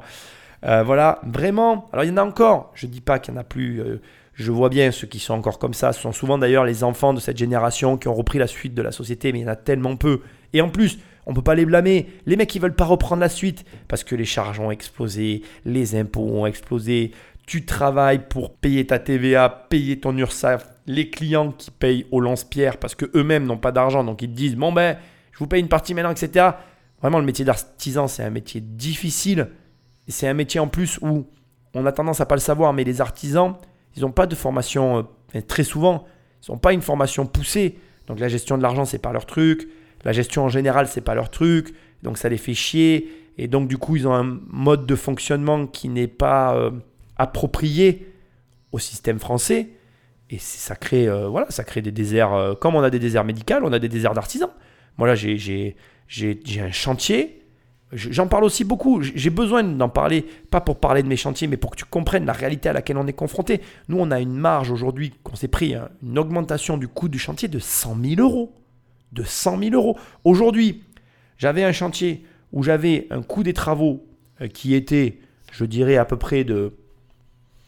On était sur un coût des travaux global environ qui représentait quelque chose comme un tiers de la valeur de l'immeuble. Aujourd'hui, on a quasiment le coût des travaux qui s'approche de la valeur de l'immeuble. C'est-à-dire que je revendrai l'immeuble, bah, le prix des travaux. quoi. Et encore, euh, j'ai des problèmes, mais inimaginables sur ce truc-là. Donc si tu veux, euh, ça te montre vraiment le problème dans lequel on se trouve. C'est-à-dire qu'aujourd'hui, euh, même moi je me le dis, il faudrait que je reprenne mes méthodes d'avant pour les travaux, parce qu'avant j'avais des méthodes un petit peu agressives ou singulières, devrais-je dire, pour gérer mes travaux où finalement je m'y retrouvais financièrement. Et là, pour m'en sortir, il faudrait qu'on se remette dans mon ancienne méthode de, travail, qui est pour nous actuellement, au vu du volume de travail qu'on a, insoutenable. Quoi. Je sais même pas d'ailleurs, il faut que, faut que j'y réfléchisse à, comment je pourrais faire euh, pour euh, trouver une solution sur ce chantier-là. Il va falloir que je m'y penche d'ailleurs. Euh, voilà, donc je, ce que je veux te dire, c'est qu'il a raison.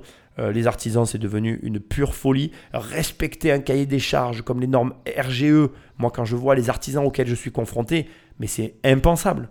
Donc ça veut dire qu'en fait, quand le, commentateur dit le cahier des charges n'est pas tenable, non mais les gars, moi je vous le dis, non seulement il n'est pas tenable, mais on est déjà dans ce que j'avais prédit. moi je vois déjà des gens qui n'ont rien à foutre et qui, qui, mettent ça par-dessus la jambe. Je vois des gens qui retirent leurs biens des agences immobilières pour louer ça à leur manière. Certes, ils prennent un risque, mais les mecs en ont marre. Et donc je vois vraiment ce à quoi on est confronté, et on est confronté finalement à un système, comme toujours en France, où chacun va faire la sienne, parce que chacun va vouloir s'en sortir de, comment dirais-je, de sa petite magouille, entre guillemets, qui ne sont pas des magouilles. C'est un ras-le-bol d'un trop de fiscalité, d'administratif, de trop de tout, quoi. Et encore une fois, on, ferait mieux aujourd'hui de simplifier. En fait, aujourd'hui, la, la seule chose que les hommes politiques devraient faire, c'est éliminer. En fait, éliminer sans compensation éliminer sans mesure compensatoire. C'est-à-dire, j'élimine un impôt, je ne le compense pas. Donc, je licencie. Oui, je sais, on ne peut pas licencier en France euh, des fonctionnaires, mais c'est la première loi qu'on devrait faire passer. Là, on devrait avoir un mec courageux qui dit, bon ben, vous voulez que ça change? Je dois licencier des fonctionnaires. Et je commence par, un, je licencie des fonctionnaires. Deux, je réduis euh, les impôts. Trois, je licencie des fonctionnaires. Quatre, je réduis des impôts. Cinq, je supprime des aides sur des postes. 6, je réduis les impôts. 7, je réduis encore des enveloppes de je ne sais quoi. Boum, je réduis les impôts. Réduction, simplification. Il faudrait qu'il y ait euh, deux ou trois impôts en France, un seul pour un truc ultra simple, tu vois. Impossible, hein. utopique ce que je suis en train de dire. Mais euh, meilleure solution pour relancer le pays, ever, je pense. Parce que là, euh, je suis d'accord avec ce qui a été dit dans cette émission, il l'a très justement dit, on va sur une bombe sociale, ça va s'aggraver. Moi, je vois la situation des deux côtés, donc locataires et propriétaires. Les garanties locatives demandées sont de plus en plus fortes. Les personnes ont de moins en moins envie de donner des garanties. Il y a de moins en moins de gens qui ont envie de travailler. On a une population qui travaille et une population qui ne travaille pas. Et ces deux populations coexistent et cohabitent dans un même pays, mais relativement mal. Elles ne se comprennent pas, elles ne s'entendent pas, elles ne se supportent pas. Et aujourd'hui, on espère que ça va fonctionner. Mais comment en fait? On n'a même plus d'identité nationale. À vouloir être lisse, on n'est plus personne en fait. La France a tellement poli les angles pour plaire à tout le monde que finalement, ça n'est plus rien. Et au bout du compte, la population, sans même parler de pauvres et de riches, elle est en train de se diviser entre ceux qui ont un travail et ceux qui n'en veulent pas. Parce que c'est même pas qu'il n'y en a pas. Parce que moi, je te le dis, hein, là, tu m'écoutes. Tu me dis, Nicolas, comment devenir riche? Putain, mais deviens plombier. Tu vas chez un vieux plombier, tu t'apprends à faire des soudures, mais des belles soudures, tu vois. Euh, des soudures à l'étain, tu vois. Moi, j'ai vu hein, comment ça se faisait. Hein. j'ai travaillé avec des mecs comme ça. Tu fais de la vraie soudure, bien propre, bien faite, clean. Tu sais que tu sais bien faire là. Bonne soudure euh, à l'étain, tu sais travailler, euh, tu sais travailler ton cuivre, parce que même si aujourd'hui tout est en PER, il y a encore du cuivre, on a encore besoin de soudeur pour ce, type de matériaux parce qu'il y en a partout. Donc tu apprends à, à travailler et tu vas te gaver. Tu veux, tu es là, tu m'écoutes et tu dis non, mais Nicolas, c'est pas vrai et tout, je te crois pas. Alors tu veux que je te donne encore une meilleure astuce pour devenir richissime? Dire, tu sais quoi? Voilà, ce podcast, tu peux le partager. Tu dis, voilà, là, le gars, il donne vraiment une vraie astuce pour devenir riche. D'accord? Écoute bien, c'est très simple. Tu fais une société qui est OK pour aller dans les vides sanitaires. On n'a personne. Je veux dire, moi, j'ai, moi, j'ai eu une maison à un moment donné. J'avais un vide sanitaire de 20 cm il n'y a jamais personne qui a voulu faire le travail, c'est moi qui ai dû le faire. Et je suis claustro. Hein. Donc euh, j'ai pris sur moi, j'y suis allé, les mecs venaient, ils me demandaient même pas d'argent. Il y en a qui m'ont même dit, euh, j'ose pas vous donner un prix parce que vous n'accepteriez pas. J'ai dit, mais si, n'importe quel prix, j'accepterai. Ben, il n'a pas voulu en fait. Au final, il m'a quand même pas donné de prix. Et je te promets, je pense qu'à l'époque, bon, je l'ai plus cette baraque, mais elle a été vendue, il y a quelqu'un qui me l'a acheté. Et donc, il y, a bien, il y a bien des gens qui doivent y aller aujourd'hui hein, sous cette maison. Et tu m'aurais donné, moi j'en sais rien, je te dis une connerie, mais 1000 ou 2000 euros, tu m'aurais demandé ça, mais je t'aurais dit oui en fait. Parce que j'y ai passé deux jours à ramper dans, dans un. Effectivement, hein, c'est pas des boulots qui font rêver. Mais déjà, tu te concentres que là-dessus. Hein. Spécialiste des vides sanitaires, tu fais toutes les réparations qu'il y a à faire dans toutes ces maisons là qui ont 20 ou 30 cm de vides sanitaires, il y en a un paquet. Hein. Tu vas te gaver. Tu vas te gaver, il n'y a personne qui veut le faire. Par contre, on est d'accord. Tu vas pas toger dans la merde. Ah là, oh, voilà, au milieu des rats morts, parce que moi ils étaient morts, au milieu des cafards ou des insectes ou je ne sais quoi, il y avait de tout, des araignées, des machins. Assez sûr, euh, tu n'auras pas les ongles propres et le soir tu vas rentrer, tu vas pas sentir la rose. Hein. Tu vas devoir passer par chez toi et te laver. Mais par contre, tu vas encaisser du gros sous là. Voilà, mais après on n'a rien sans rien. Je veux dire, c'est toujours pareil.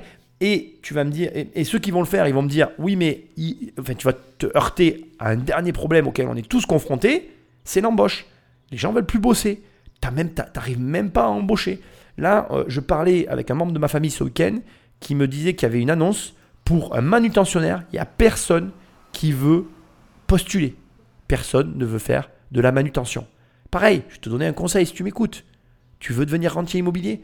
Prends un putain de poste de manutentionnaire où tu poses ton cerveau, il y a un mec qui te donne des ordres. Tu fais ce boulot la journée et le soir, tu, tu te sers du salaire pour devenir rentier. Et tu deviendras rentier.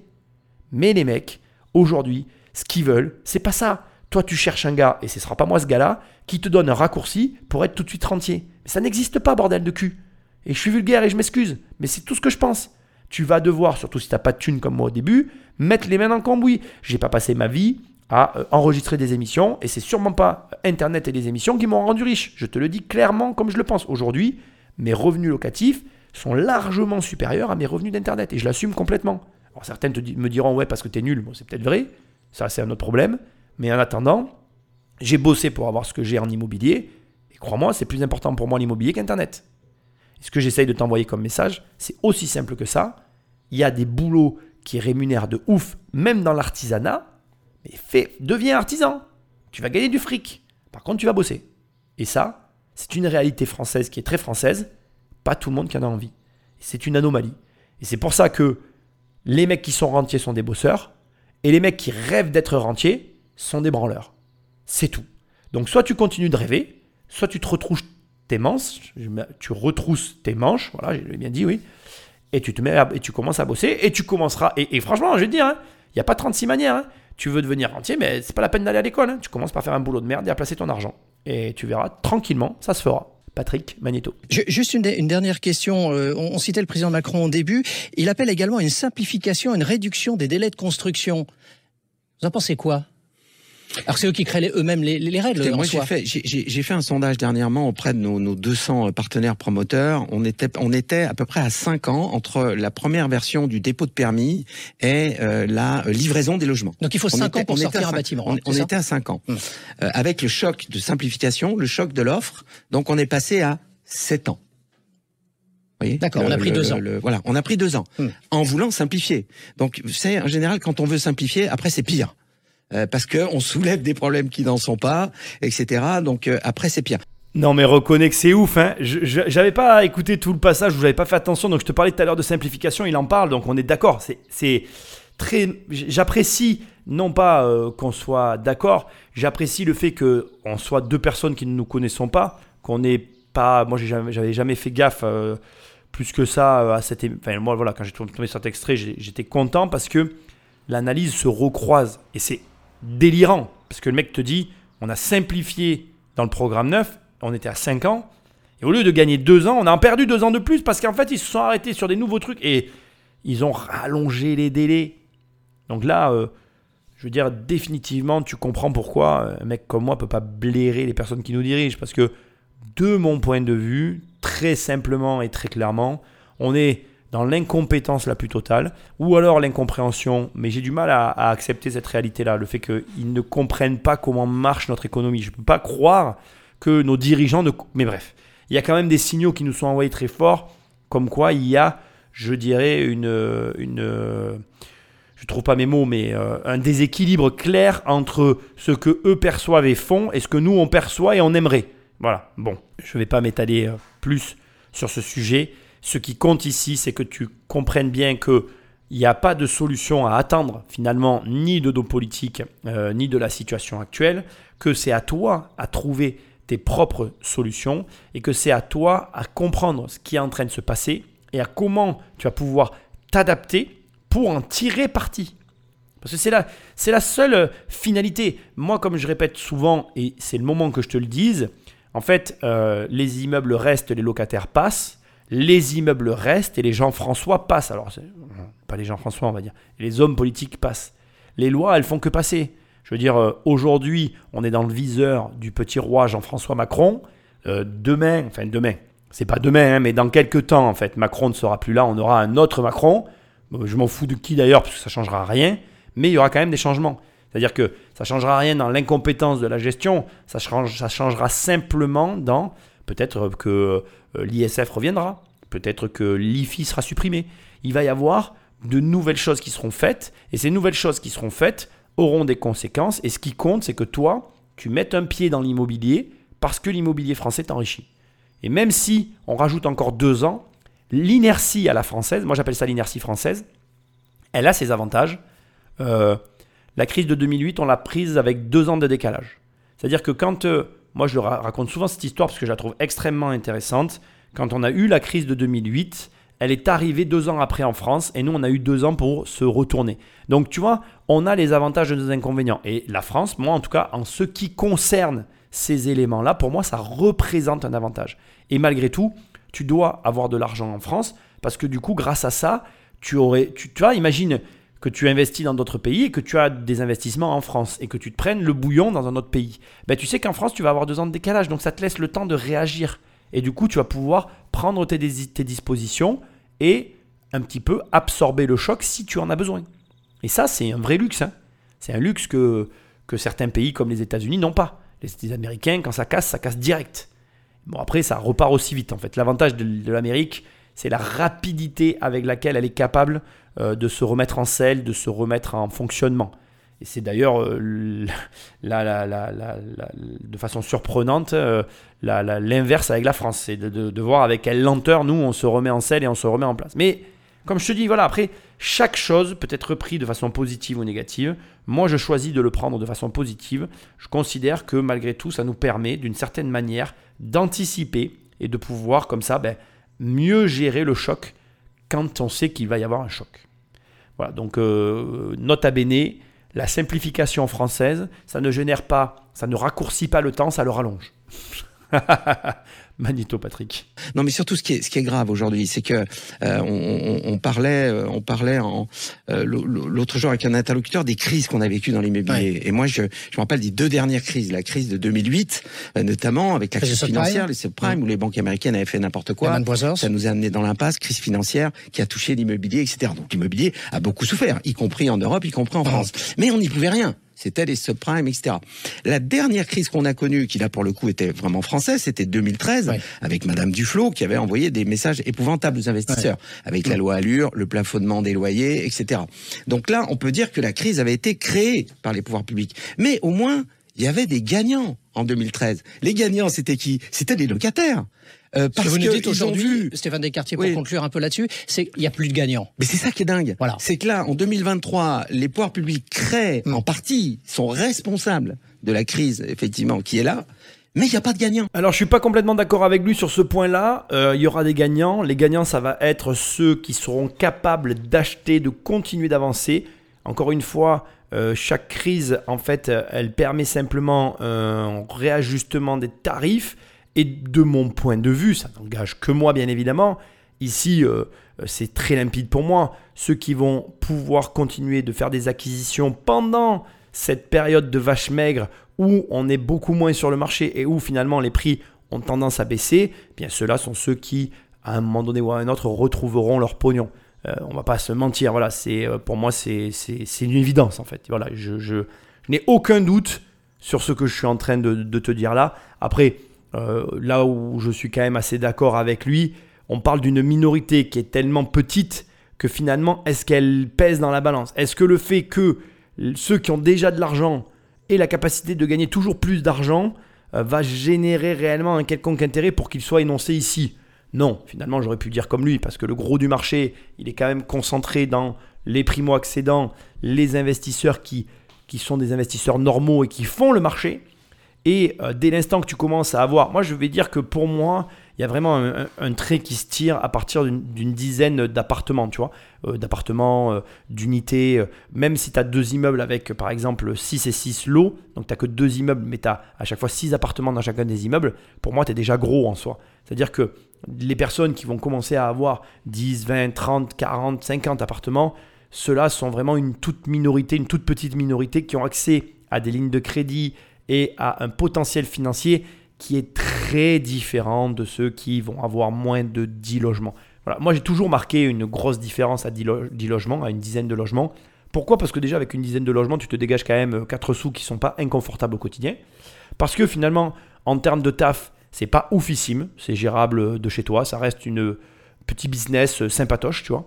Et aussi parce que c'est vrai que même si tu n'as pas accès à beaucoup d'argent en soi, tu es quand même un client euh, pas dégueulasse non plus pour ta banque. Donc, bon an, mal an, pour peu que tu aies ta résidence principale à côté et tout, et tout, et tout, ben, c'est pas mal. Après, je vais être franc avec toi, de 10 à 20 logements, euh, tu, on ne peut pas dire en soi que tu vis vraiment de l'immobilier. Il faut, ou alors, c'était mon cas, moi, à l'époque, quand je les avais, quand j'avais une vingtaine de lots, nous, on avait des lots soldés. Donc, soit tu as une partie de ces lots qui sont soldés.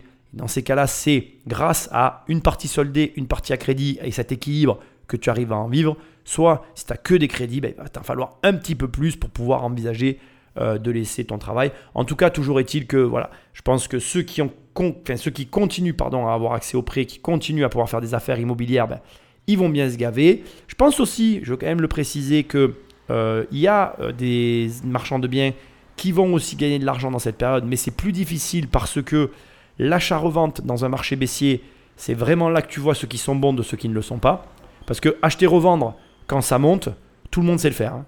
Je veux dire, euh, euh, tu prends un idiot, tu lui fais faire de l'immobilier quand tout va bien, euh, tout idiot qu'il l'est, il fera des affaires et il gagnera du pognon. Par contre, en ce moment, il n'y a que ceux qui savent vraiment faire qui gagnent de l'argent. Et d'ailleurs, c'est là que ça va être intéressant. C'est là où tu vas voir les marchands de biens qui vont rester en activité, de ceux qui vont s'arrêter, de ceux qui vont rester coincés sur une opération. Là, il va y avoir vraiment trois marchands de biens qui vont se dégager. Et chacun de ces profils de marchands va vivre sa, propre histoire et va avoir les propres conséquences de la crise. Mais on va pas se mentir, toi et moi, c'est clair que c'est une période difficile qui va euh, épurer, écrémer le marché et qui va permettre à ceux qui vont, encore une fois, avoir la capacité de se gaver que plus, parce que c'est dans ces périodes-là où on engrange, on engrange le plus de pognon. Voilà. Donc écoute, euh, pour moi, c'est juste sur ce point-là où on n'est pas vraiment d'accord, mais en fait, là où je suis quand même d'accord avec lui, c'est que c'est la majorité qui va rester euh, à l'arrêt à cause des normes du HCSF. Comme je te l'ai dit, là, dans une dizaine de jours, il y a quand même une réunion parce qu'ils sont tellement coincés qu'ils sont obligés de revoir leurs leur, euh, contraintes euh, qu'ils ont essayé d'imposer à tout le monde. Donc, est-ce qu'ils vont le changer? Pour l'instant, on ne le sait pas. Mais en tout cas, ça montre qu'ils ont quand même conscience de la situation. Comme je te l'ai dit ici aussi vers la fin, la fin là c'est maintenant que tu gagnes de l'argent. Donc ceux qui vont pouvoir acheter dans les prochains mois et années, ceux qui vont se gaver le plus dans les prochaines années. Donc attention, la baisse, je l'ai déjà dit plusieurs fois, je vais le redire, on est dans un marché baissier, mais la baisse va vraiment être effective à partir de septembre. Là, on a encore le mois de juin à passer. Juillet, août, la France va encore être à l'arrêt. En mai, elle est à l'arrêt. En mai, elle est à l'arrêt. En juillet, août, elle est à l'arrêt. À Noël, elle est à l'arrêt. Enfin bref, tu m'as compris. Donc, euh, en juillet août, ça va se lever, le pied on va lever le pied et à la rentrée de septembre, les gens qui n'auront pas vendu, qui vont commencer à être pressés, vont commencer à baisser significativement, même s'ils ont déjà baissé. Moi, ce que je veux que tu entendes, c'est que je, je, précise bien mes propos parce que c'est important. On est sur un marché baissier, mais ce sont de légères baisses. On n'est pas sur des baisses significatives. Je prends ce point d'entrée aussi comme étant important. En début d'année, j'ai fait une grosse négo sur un immeuble. Ça faisait très longtemps que j'avais pas pu baisser un immeuble de ces tarifs-là.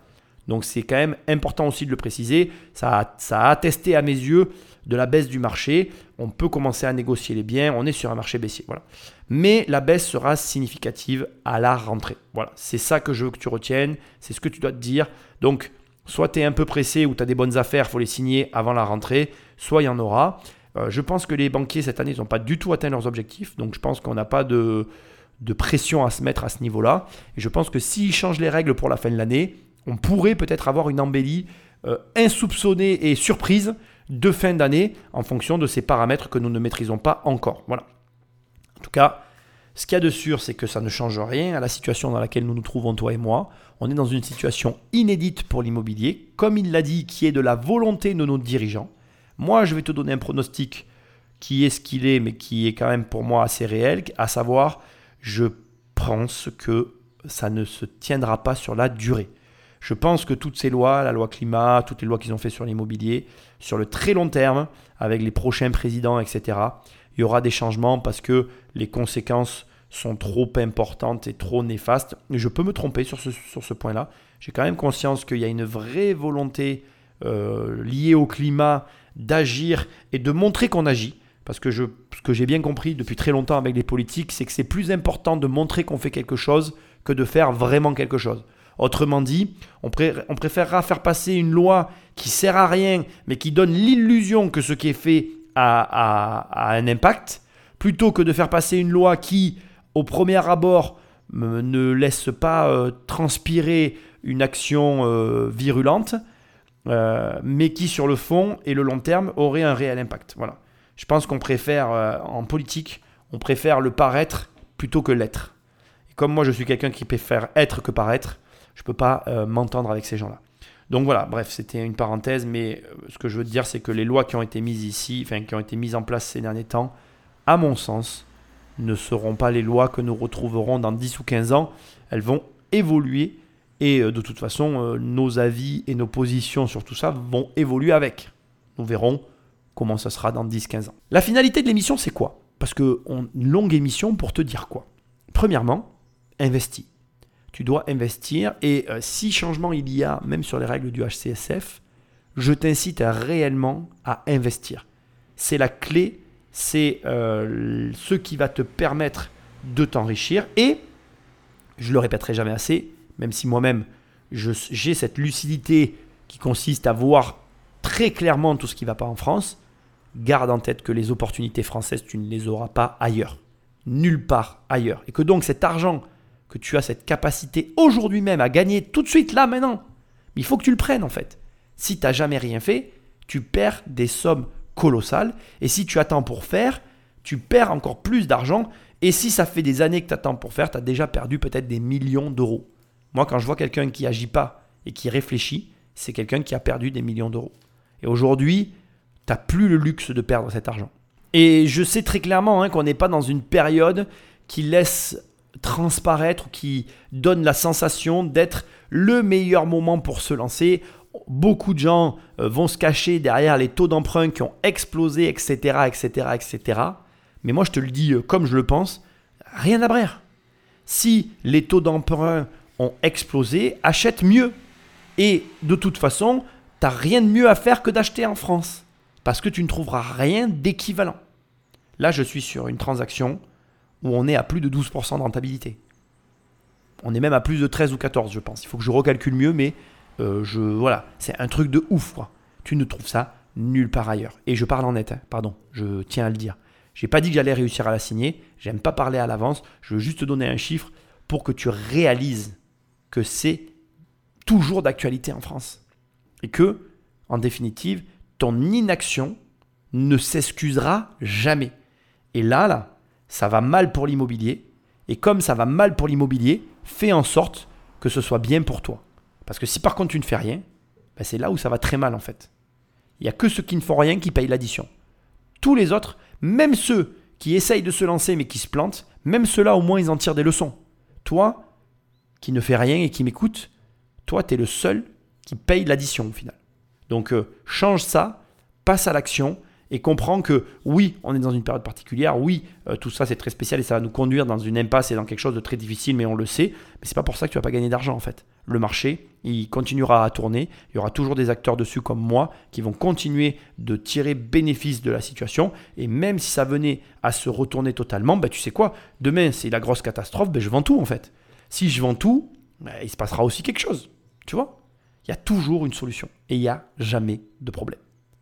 Je te remercie d'avoir écouté cette émission euh, jusque-là. C'était une émission un peu particulière, mais qui était due à l'actualité. Donc, je voulais te partager les propos au travers de cette personne qui, sans que je la connaisse, et qui a plus de bouteilles que moi, est dans le même axe et la même direction, la même vision que moi. Donc, ça me fait plaisir de te montrer qu'on est plusieurs professionnels à partager la vision de l'immobilier telle qu'elle est actuellement. Et que donc, en ce qui te concerne, je le répète, mais tu as une opportunité de marché que j'aimerais que tu saisisses. Va sur immobiliercompagnie.com si tu veux qu'on travaille ensemble l'onglet formation, il y a mes formations. L'onglet coaching, il y a mes coachings. Dans les livres, il y a mes livres. Il y en a pour toutes les bourses, pour tous les goûts. Je te laisse choisir.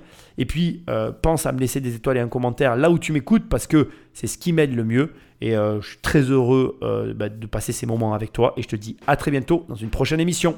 Salut